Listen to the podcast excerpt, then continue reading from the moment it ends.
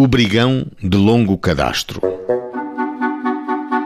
O soldado de primeira classe Manuel Trindade Caldeira participou ao Sr. Juiz um conjunto de factos alegadamente criminosos, os quais, atenta à narrativa e os dias de hoje, não deixam de nos surpreender.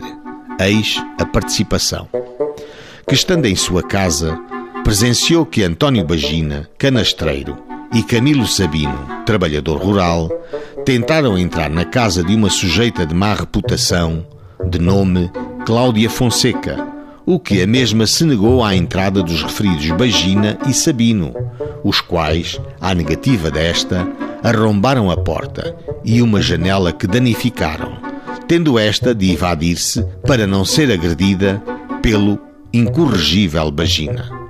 O seu desespero, em face da evasão da infortunada Cláudia, levou-os a praticar os maiores distúrbios, arremessando dezenas de pedras ao telhado da sua moradia e outras casas contíguas, que ficaram também bastante danificadas, proferindo as maiores obscenidades e outros despautérios que puseram em sobressalto toda a vizinhança. Dirigindo-se ao posto a fim de pedir auxílio para a captura dos referidos delinquentes, tentaram estes evadir-se e o acusado, o Bagina, brigão de longo cadastro, desobedeceu-me e tentou agredir-me com uma navalha que empunhava aberta, pelo que tive que empregar a força para o manter na ordem.